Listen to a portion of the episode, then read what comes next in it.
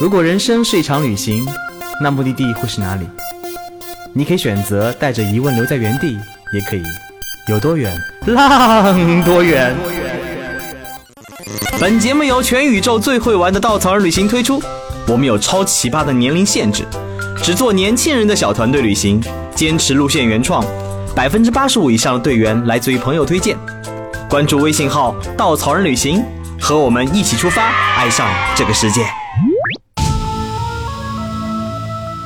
欢迎收听最新的一期《有多远浪多远》，我是道哥。我们接着上一期的话题继续聊。上一期我们聊到了耶路撒冷作为世界中心的地位，我们讲到了犹太人的一个嗯比较悲惨的一个历史，包括犹太人是如何那么聪明的等等比较沉重的话题。这期我们聊轻松一点，我们依然请来的是两位重量级嘉宾，一位是稻草旅行的以色列路线设计师天奇，嗨，大家好，我是天奇；一位是曾经稻草人领队，如今是私人高端定制旅行。慢道旅行的以色列产品设计者龙泽，大家好，我又回来了，哇，又见到道哥，好开心呀！哦，明明就是一期录的，干嘛搞得好像我们很久没有见面一样？一定要这样拆穿吗？我们就是这么耿直的 boy 吗？因为节目时间太长了，所以我们把它拆成两期，让他好好的休息一下，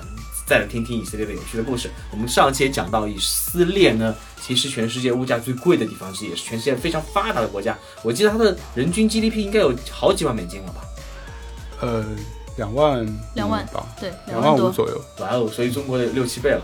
嗯，对，就是就是有一个网站是把那个全世界所有的物价放在那个一个水平线上面，他们会比那个当地的，比如说面包多少钱，然后黄油多少钱，然后出租车多少钱，然后再汇总一个总的一个物价。那呃，一般来说就是就就特拉维夫一般是这样理解，就是特拉维夫大概比上海只贵了百分之八十五。那只贵了百分之八十五，有房价在里面吗？含在里面。哇，房价那么贵，那真的是很贵了。其实房价耶路撒冷也不输上海的。我们跟向导讨论过这个问题，然后他真的是算了好久也没算出来究竟是谁的房价更贵。以色列人过来之后就觉得上海房价也不贵嘛。这也还 so so 对。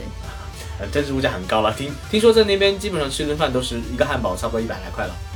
嗯，差不多就是，嗯，比如说我朋友去麦当劳的时候，呃，我自己去麦当劳吃不起嘛，所以我就只买一个，就是那个五块的麦乐鸡，然后五块的麦乐鸡大概四十块钱吧。啊，然后我有个朋友就吃了一个麦当劳，花了两百块钱，就是一个汉堡，一杯饮料，然后就是嗯，再有一点小甜甜食。我有一天晚上就是跟一个队员，我们两个人去吃中餐，因为以色列的食物并不是那么的美那么的美好，对，我觉得还挺好吃。实在扛不住了，去吃中餐，然后我们吃了两菜一汤，呃，一个一个青椒牛肉，一个蔬菜，然后一个呃鸡蛋汤，番茄鸡蛋汤，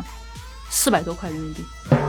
很恐怖的，对我就是印象非常深刻。那一顿吃下来，我俩就是已经觉得啊，是是我们的账单吗？对，然后以色列就是特别的，其实特别的那个缺水。但是你如果要买矿泉水的话，一瓶矿泉水基本上就十块钱左右。可乐十来二十块吧。嗯，打车的话就起步价大概就三十块人民币。那基本基本上就是一个非常发达国家的物价水平了。嗯，就是就是他们的物价，就是他们的货币跟上海就人民币比的话，大概就是一比二，就是一比二的汇率。但是所有的就是价格的话，基本上就是。就跟上海是一样的，对，所以物价应该是上海的两倍这样。对，正常。对，上海已经是一个非常物价高的国际型大都市了。哈哈那这样子，以色列真的是一个很贵的国家。那除此之外的话，你们对以色列还有什么其他的感觉呢？包括我们上期结尾也说到，它有中东地区特别有名的给都。我有在沙滩边上逛的时候，发现好多帅哥手牵手。他们真的不只是纯洁的友情吗？应该不是不是阿拉伯人民那样纯洁的友情吧？我感觉就是他们都特别的放松和自然，然后没有人去觉得有很异样的眼光和评价，倒是我们这些外面的人就拼命的拍，因为真的长得很帅。然后特拉维夫对，在特拉维夫，在耶路撒冷不可能这样子的，对，耶路撒冷很难很难这样，会比较传统。会比较对，就是上一期不是跟大家讲了那个出租车司机他让他儿子就是跟我拼车的故事嘛？那个。那个呃小战士上来以后，我就跟他聊天，当时就问了他一句，我说你在在军营里面有女朋友吗？然后他说没有没有，当然没有。然后那个司机就很开心的说，其实呢，我也一直不知道我儿子是不是 gay。然后他儿子就很生气的说，你滚开，没有这回事。他爸说，其实其实没有关系呀。对他真的是在亲亲，他说说，哎，谁知道呢？谁知道你哪天给我带一个男生回来，说你到你放心好了，我跟你妈都不会对你有什么意见的。我当时在后面已经笑得不行，觉得说他们真的很 open，对。我突然对这个国家充满了期待哦，真啊！的真的是。然后那个就是特拉维夫有好几片，长得如此的清清秀，有在那边被搭讪吗？有一天我去当地的一个 cafe，在特拉维夫，就是我们那参加当地的一个 city walk 中间经过一个 cafe，然后那个那个老板看到我了之后，哎就说哎你过来你过来，那个我给你推荐一些酒吧，然后他就专门给了我写了几个名字，还特别注明说哎这个是特别适合你的酒吧，然后我就 仔细查了之后，我发现嗯，我我说不定可以去探索一下，嗯，然后挖掘你真实的潜能了，应该。所以你在上海隐蔽了这么多年，在 特拉维夫对一眼就被人看穿了是吗？对，包括就是在特拉维夫我坐公交车，然后就是面前也是两个特别帅的男生，他们手挽手，然后下车的时候，就是他们不仅手挽手，还互相 kiss 了一下，然后就下车了，然后留着我一脸惊呆了。哦是不是很向往？就真的真的就是，对，特拉维夫还有一片专门属于 gay 的海滩，啊，真的吗嗯？，真的是。所以大家都不穿衣服吗？就嗯，但我去的时候是冬天，所以马上哎，马上就是开始到到春夏天了，所以大家去的时候可以感受一下，非常的不一样。对，然后其实耶路撒冷也有，耶路撒冷有一天晚上，我半夜十二点的时候在在老城里面走，呃，不是在老城，在新城里面走，然后就看到一个酒吧，密密麻麻，哇，全是帅哥。然后想，哎，这酒吧是干嘛的？然后我想，嗯，我有点想进去，但是后来呢，因为那天我有点累，所以我就回去 回去休息了。结果我我上网一查，我说这个酒吧好像挺有名的，我回头可以带带小伙伴们一起去。然后看。网上出了名的 gay 吧嘛，啊，下次一定要去啊！看来你的潜力，你你很有这种探索这种地方的潜力。来，柜子在这里，要不要出考虑出来一下？不不不不不，回去养娃。好，其实这么说的话，呃，以色列应该是个很开明的国家，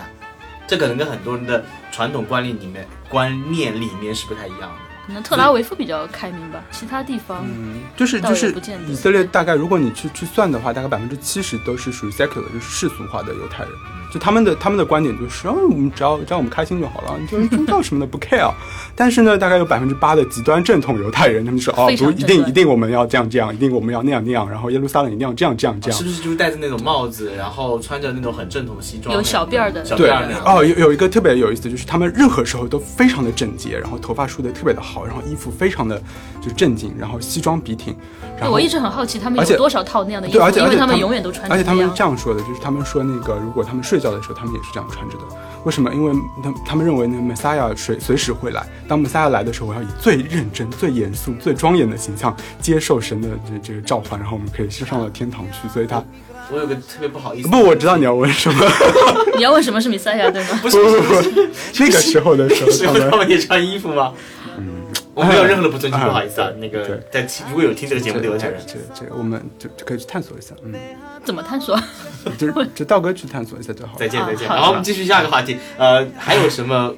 跟大家想象的以色列不太一样的？毕竟在我们的新闻当中，有以色列永远是一个充满了硝烟的一个国度。我感觉以色列，呃，地理上来讲，它位于中东，但实际上它不太不太像中东那种干旱沙漠的地区，因为他们有非常先进的这个滴灌技术。同时，因为中东本来就缺水，水对于整个中东来说都是他们的生命的源泉，所以水基本上是超过了很多东西，具有战略意义上的重要性。那以色列人就是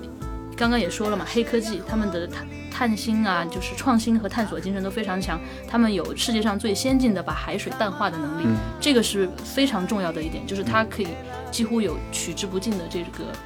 海水的资源来来化这个淡水。对而且他们的那个废水处理的能力也非常强，就在特拉维夫旁边就有专门一个处理全国的废水的一个中心，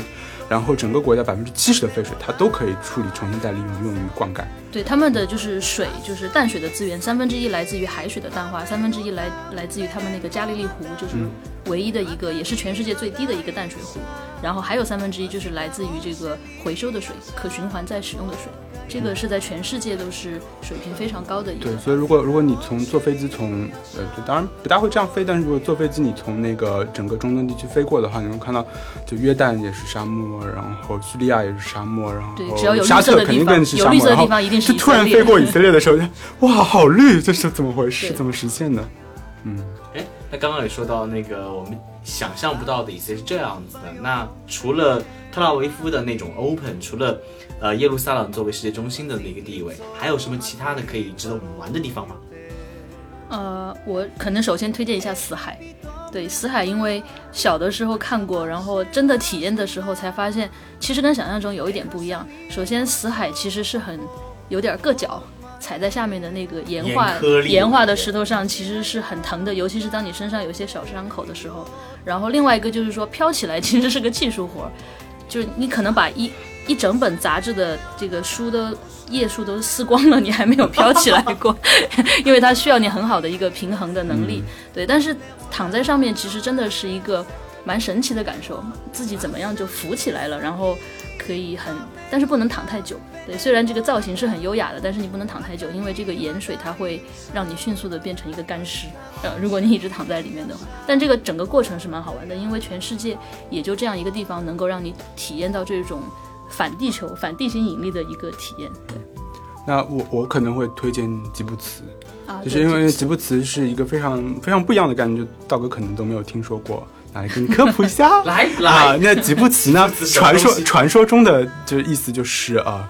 呃共产主义社会实验田，就是就是所有的人来到这个吉布茨的时候，都带着一种崇高的共产主义理想，他们想要建建立一批就是共产按需所取。不不共不供妻啊，按需对索取，就是自己劳动，然后所有的这个财产是整个社就就人民公社共有的。哦那就是跟咱们几十年前的人民公社是一个一个概念。对，唯唯一的不同就是说就是是是政府要求的还是个人愿意的，他们是个人主动意愿，对贡献出自己最大的力量来产生一些这个社会价值，然后只拿取自己所需要的那个部分是的，所以这帮人是极度的富裕和幸福，幸福的。然后其实把欲望减低到真的是只是我需求的部分。对有有这种，然后整个以色列有将近，就是如果再再测的话，大概有两百七十个吉布茨。那所有的这些其实相当于都是都是就是个人发起或者小团队、小小社区，你可以把它理解为一个村庄。但是这种村庄的概念，他们非常非常的有钱。我去一个吉布茨，就是他们是做那个就是夜视镜的，然后他们的夜视镜就是全世界出口，然后非常就那个吉布茨里面整个进一进去全是高尔夫球车，每家每户他们从这家到那家串门，然后去买菜，然后就真的按需所趋吗？我觉得就是因为我们都很厉害，我们活在一起，然后我们就变得更厉害。但但这个是因为历史非常的悠久，就基本上一百年之前就开始就就诞生吉布茨。然后最搞笑还有一个吉布茨，就是他们那个以前有好几个公司，然后这个呢也是就是整个以色列第一个吉布茨。呃，大概前几年的时候，他们把他们其中的一个公司卖给了法国人。卖完了之后呢，这个这个吉布茨每一户就每一个人，其实他们按按照那个 membership 就按照会员制，这样每一个人能分到二十五万美金。哇！但是这家法国公司它还不能开除任何的他们的员工，还要继续就是聘请他们的员工二十年，然后这就是他们签订的一个协议。因为这个吉布茨他们的农业技术，尤其做动物饲料这一块是全世界最厉害的。对，吉布茨基本上还是很多这种创新的一个孵化园，嗯，对，他们在那里可以做很多的，就是村庄来讲都还有点儿低低估了他们，他们是高级村庄，对对外星的村庄，就是特别高科技的村庄，是的嗯。然后到现在为止，还有很多吉布茨他们的那些会员，他们是没有自己的房，没有自己的车，但是其实生活是完全衣食无忧啊、我遇到一个他们有很多共享的车，应该对对对，完全都有。就是你出去生活不用愁。我有一个朋友，他是以色列耶路撒冷人，然后他就去这个吉布茨生活，然后他就说我想要过接地气的生活，于是我来了，然后待待了三年。他没有成为会员，因为他们需要一个非常严苛的一个考核的机制。那考核完了之后，你才能成为那个会员。所以有一批以色列人，他们其实带着这种理想在生活，还挺特别的。那除了吉布茨，除了死海，除了耶路撒冷和特拉维夫以外，还有没有其他地方？比如海法啊。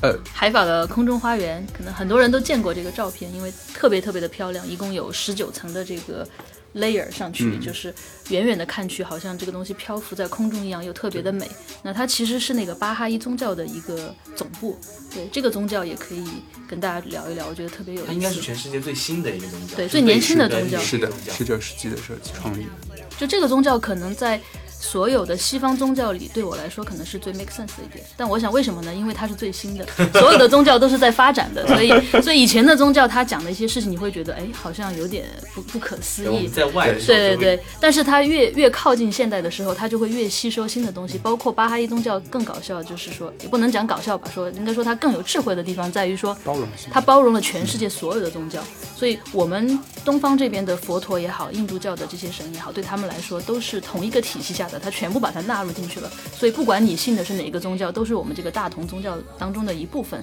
而且它的这个理念也非常的温和，就是讲究一个世界的和平呀，呃，包括很先进的一些观念，呃，比如说。呃女权主义啊、男女平等呀，然后呃妇女儿童的这个救助、帮助等等这些东西，所以它对于很多来说的吸引力在于说它很很与时俱进，然后又特别有正义感，而且它是倡导一种非常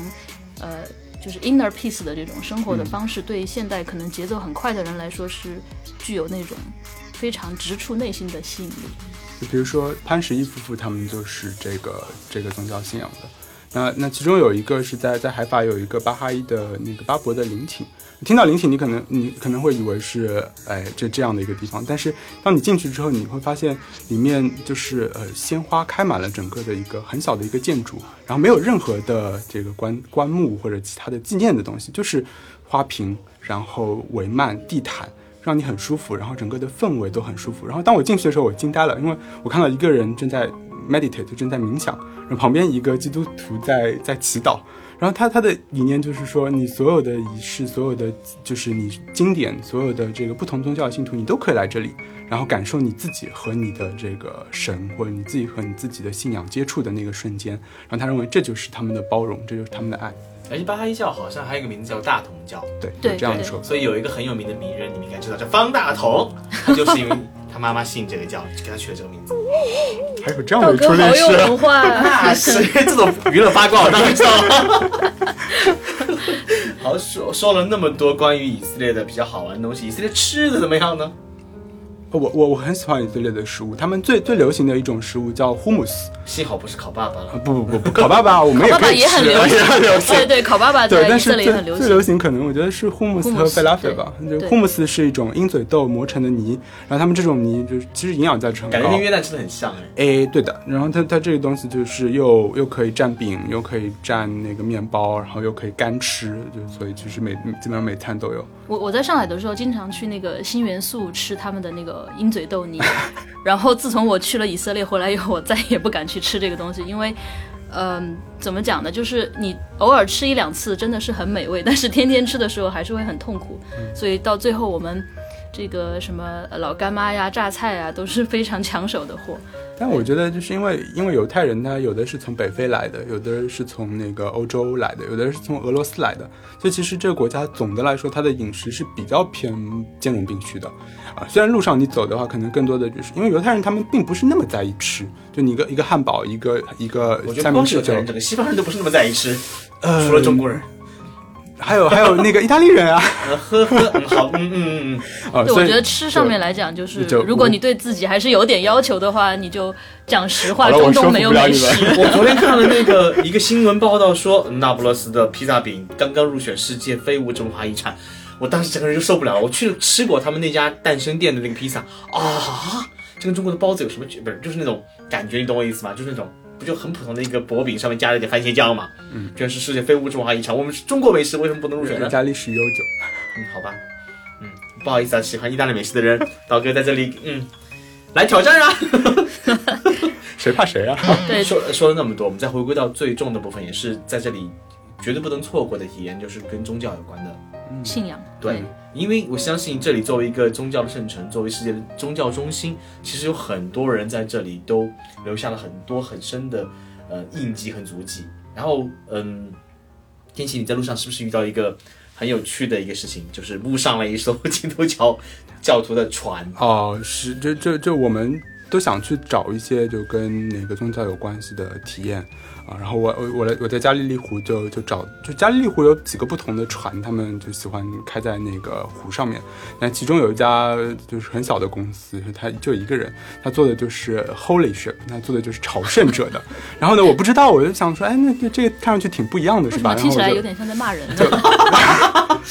嗯，对，是我？Holy 的什么呀？是是啊，对，是我发音不好西。方很多那个所以骂人的话都跟宗教都是有关系的。也啊，然后就就就去了之后，就就突然发现，呃，那个那个老板叫 Daniel，有很多叫 Daniel，然后 Daniel 就跟我说，哎，你来来来来来，随便来来来，然后我去了之后发现，哎，好像不大对嘛，这这一船全是那个北北爱尔兰来的人，然后就船开出去了没没几分钟，他们就开始升国旗，升完国旗之后，有一个就是那个牧师，然后就开始换好衣服，然后开始啊、给大家唱颂歌，然后开始分餐就剩餐杯，然后开始分面包。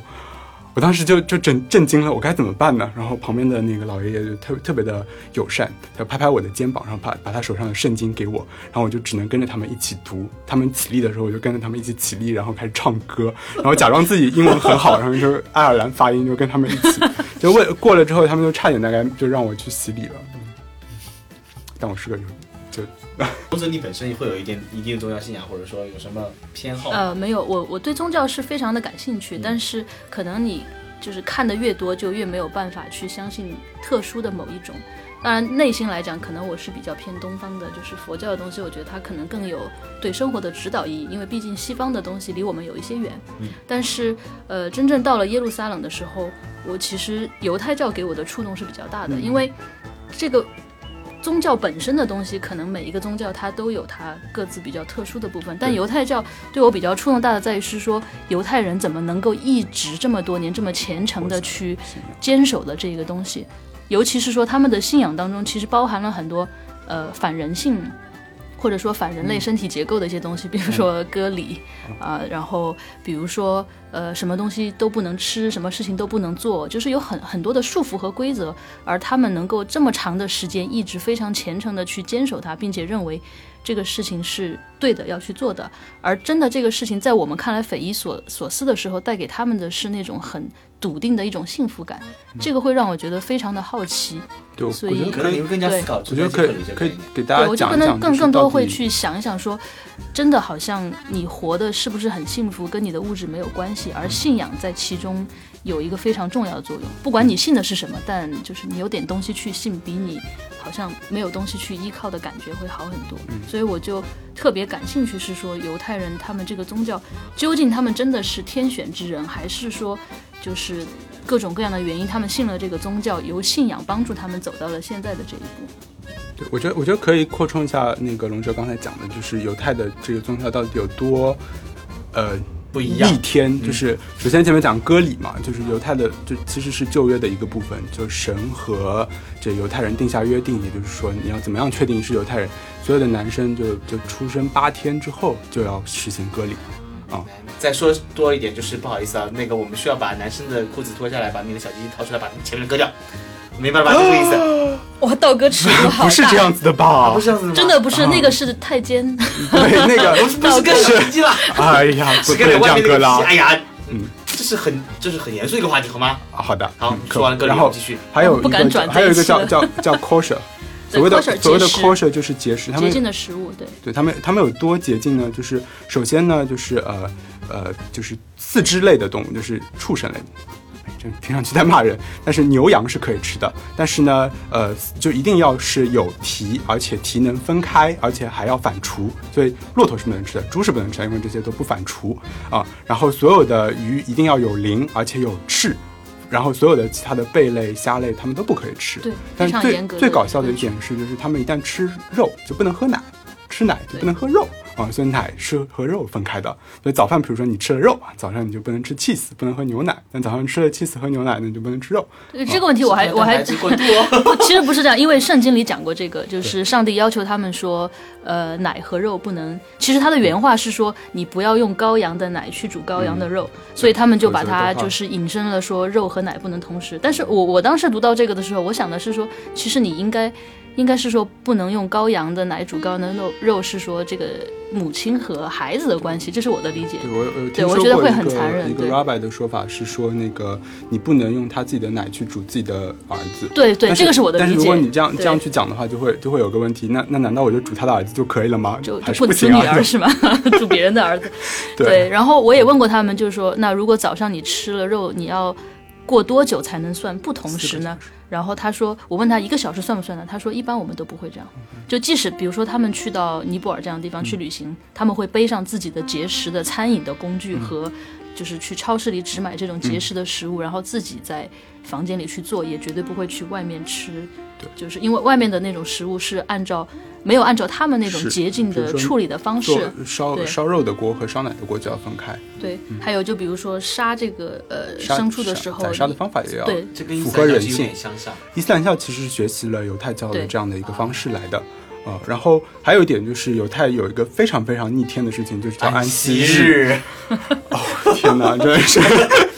我说来就是一包泪啊，我听听到安息最搞笑的是不能按键，嗯，不能不能按对所有按键的东西都不可以按。按键，但但是你可以什么按键吗？比如电脑那个按键，那个手机按键都不可以能按，都不可以。电梯按键也不能按。所以犹太人他们在安息日的时候是不能用电脑、不能用手机的，就正统犹太人，就有一些世俗化的他们。世俗化的就是在安息日几乎也不能用，就是我在安息日的时候去的那家，呃，那个家庭里面，最后走的时候他送我走嘛，然后我有点找不到自己，就是因为安息日也没有出租车可以，没有车可以用了，所以我要问他我怎么回去，然后他就问我住在哪里，我就把手机拿出来说，我给你看我住在这个地方，他马上把我推开说不不不，我不能看你的手机，我说啊，原来严格到这种地步他不，能按，不光是不能按，人家不能，看对，不能。而且如果比如说在西墙，也就是犹太的圣地，如果你安息日去的话，你在那里用手机是有人对是有人会过来，就是所以安息到底是不能干嘛呢？不能工作。哦，嗯所以按就是键跟工作有关系。所有做工或者就是做工和创造东西，在这件事情上是不可以的。对，严严格说来，它有三十九项嗯跟生产创造相关的，哇包括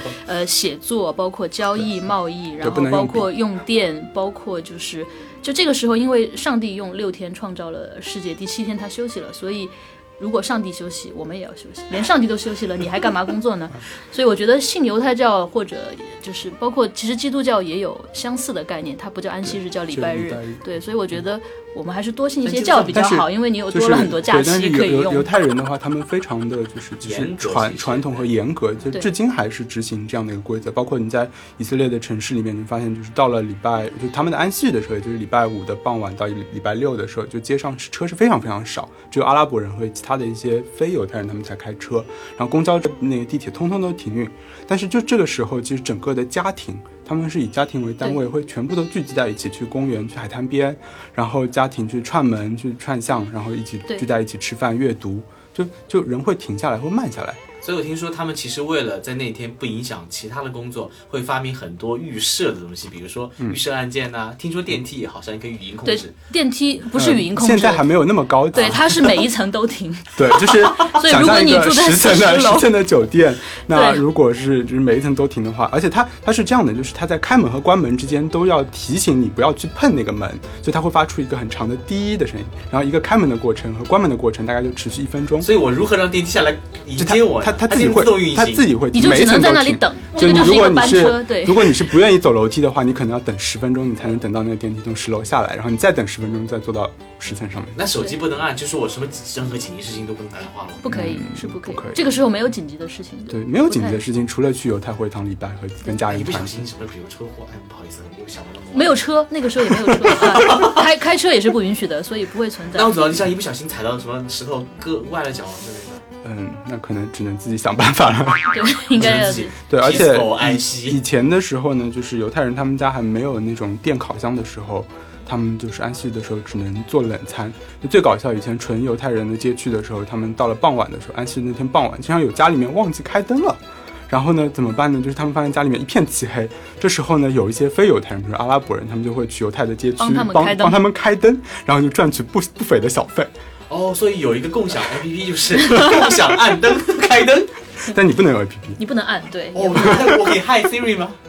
什么都不就手机也不能用啊。跟电有关的都不可以。No。对，就这个规定，他们其实哦他们其实是与时俱进的。一开始只是说，比如说不能耕地呀、不能生产，包括不能缝纫。但是到了现代社会，就变成不能用电、不能用手机、微波炉什么都不可以。但是你可以帮他开着，就是那个电灯开，着就灯可以整晚把它关掉的开着。，你你可以提前把它开好，然后微波炉呢也可以提前定时嗯，好。他们他们开发了一个，对，到了那种时候，它自动就叮给你叮好了，你就可以吃热的东西。然后包括就是还有一种，你可以把那个火生好了以后呢，让它慢炖，炖到第二天它还是温热的。但我今天没有碰，就就不算。对 对，但但是但是也不能关掉。对，也不然后如果不能碰比如说它如果比如说你们家有个花园，然后你在安息日的时候，你就在那里那个就是浇花，然后水是开着的，然后一不小心安息时间到了，呵呵，那你就那个水就不能关掉，你就一直要留着。对。突然觉得好想见识一下安息日的盛况，好有意思。安息日其实不太能够被真的感受到，因为他们都自己回到了家里，然后处理这些事情。所以，除非我们是去吃他们的安息日晚餐，或者说进入当地人的家庭，他们也很很欢迎外面来的人。就是这个时间虽然不能做这样那样，但是是可以，就是是是可以两个人在一起做点什么事情的。对，做点什么事情？不能不是不能生产吗？生产孩子可以啊、吗？生产孩子是可以的。哦，对，原来这个生产这个是留给你们，就是说。应该是一个家庭在一起非常好的一个享受的时间，所以你就你就尽情的生产，对，那也挺好的，更想去体验一下安息日了。好，我们最后聊一个，哎，我觉得不得不碰的一个严重的话、沉重的话题，那就是巴勒斯坦。哦，我们要聊巴勒斯坦吗？要要聊吗？可以，先轻松一点讲一下，巴勒斯坦的有一个墙上，我有拍到一张照片，就是说，呃，他挺有名的那句话说，不要 make the fence，就是不要、不要围篱笆，make the hummus，、就滚回家去做你的鹰嘴豆泥吧，不要来这里给我们竖个隔离墙。是。对，这个还蛮有意思的，就是。所以很多人其实并不太了解巴勒斯坦和以色列的关系，觉得巴勒斯坦跟以色列是充满了矛盾，完全不会互相走近。其实也并不是这样子。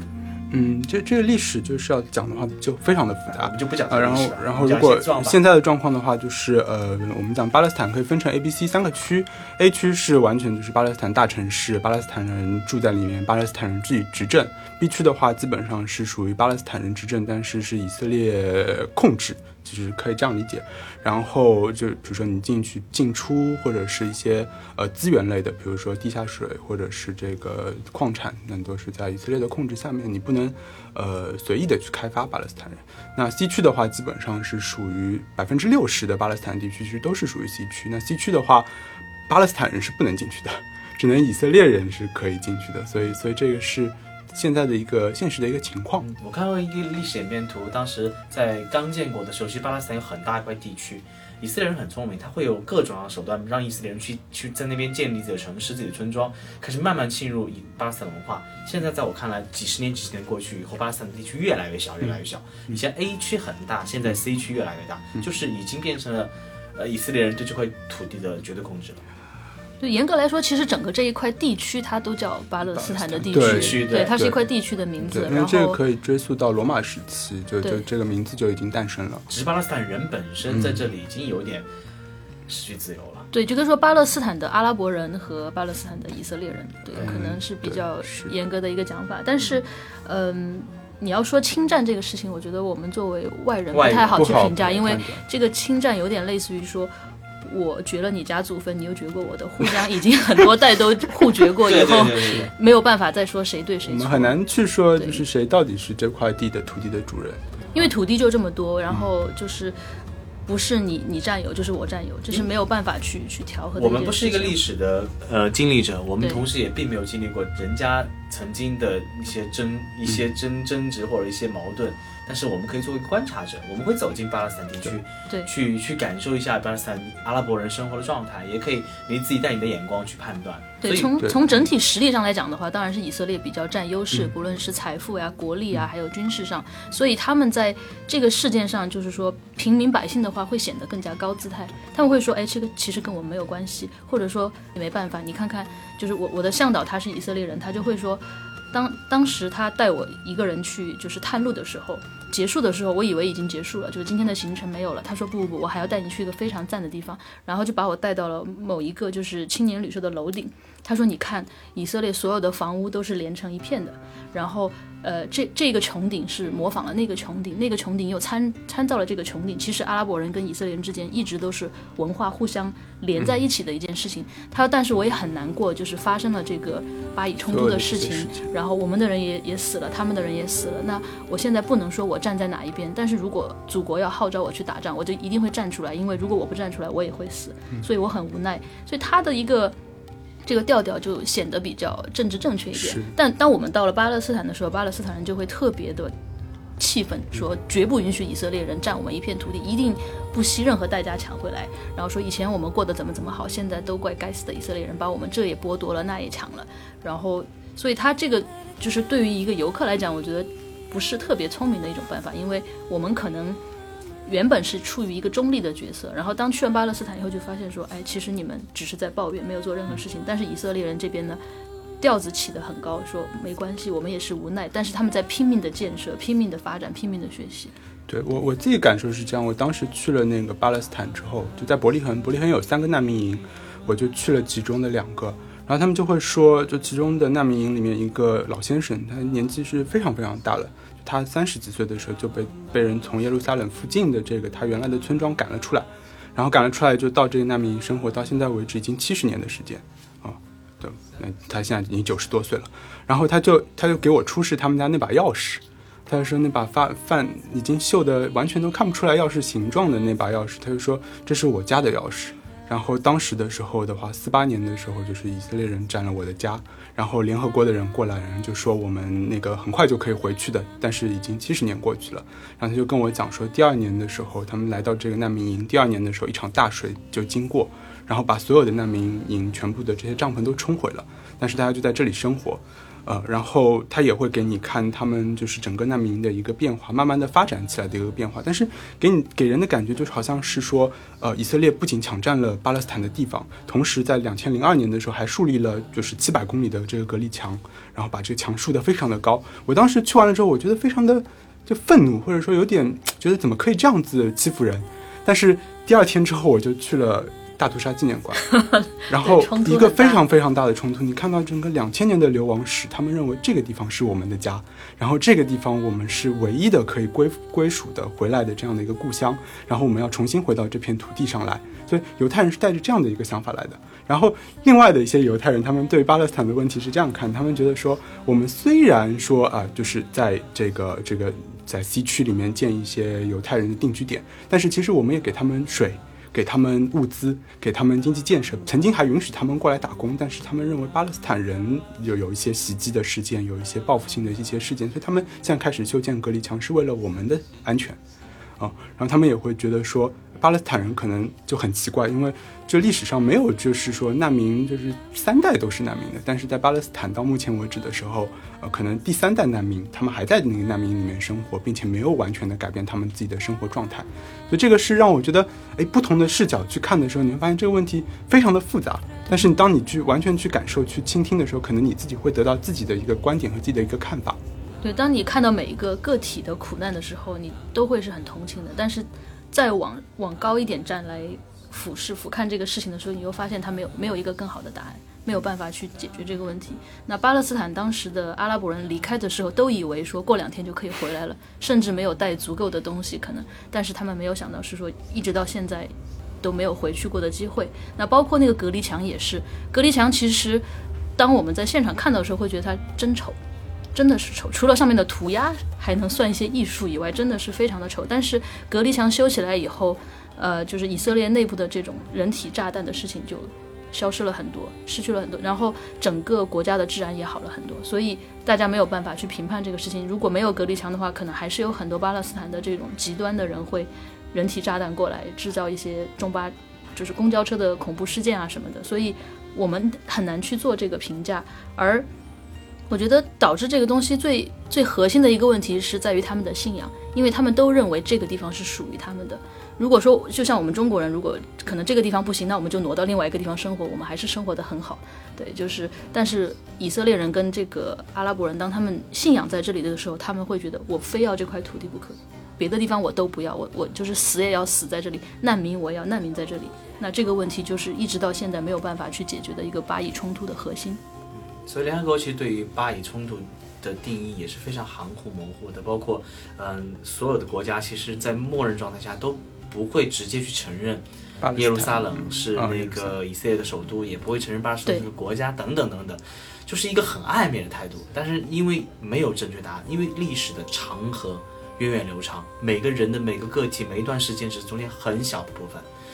嗯，非常微、非常渺小的个体，其实在中间你很难见识历史长河中见出火花来。但对于每个个体来说，这是它的全部。但回归到几千年的历史长河当中，可能只是一瞬，没有对与错，没有好与坏。我们作为一个旁观者，我们只能用观察的角度去找到我们心中那个答案。对，所以这个也可能是耶路撒冷，或者说整个以色列最迷人的地方，在于它的每一块地方。由不同的人来讲述的时候，都有不同的历史和不同的意义。而我们这些游人，呃，作为一个外来者穿梭在其中的话，你能够感受到这个浓重的他们的信仰的力量，然后感受到这个历史的冲击。就一不小心，可能你就撞上了，也许是曾经呃耶稣触碰过的地方，也许是曾经大卫王走过的路。那种感受是任何一个目的地没有办法给你带来的。所以这种这种包容、这种冲突、这种不同宗教的冲撞在这里。跟着不同的人的视角跟眼跟跟角度去看待这片神圣的土地，你可能能找到你心中那一个不一样的角度和视角、去看待这片文化和土地，去看待自己心中在历史长河中那个位置。我想这也应该是以色列为什么那么迷人的地方。所以当下其实也是最好的时间，因为你现在去的话，你会感受到很多这种很强烈的冲击，你去见证这一段历史，所有的历史曾经发生过，以及马上就要开始的一个全新的一个历史的一个状态，就是非常的有意思。然后你自己虽然只是一个看客，但是仿佛整个的历史长河在你身上流淌的那个感觉特别的爽。所以我也是为什么这是就是特别喜欢以色列的这样的一个，包括巴勒斯坦，我觉得就是一个一片这样的一片区域的这样的一个。对这个地方，就是你每一次去都会发现你对它的理解不一样。就连我们就是资深的向导也会说，他说我来了这里很多次，每一次我又发现我学到了新的东西，甚至他们都会听到新的故事，因为这片土地上的故事传说实在是太多了。所以这个地方可能它就对，比如说我跟天琪来讲，我们去了很多地方，但是这个地方。不约而同排名第一，就是因为它能够让你不停的去重访，不停的重访，而每一次你对它的重访和探索，其实，呃，一半是说你对这个地方的了解更深，一半可能是来自于你自己的感受有有了不同的变化。好了，再次感谢两位的分享。我相信以色列这一个目的地，无论是自己前往，还是跟着曼道，还是跟着稻草人去到你的这里，我希望你看到的不只是大山大水，我希望能从这个目的地这个旅行过程当中，能找到自己心中那份力量。好了，谢谢大家，我们下期再见。好，谢谢道哥，再见。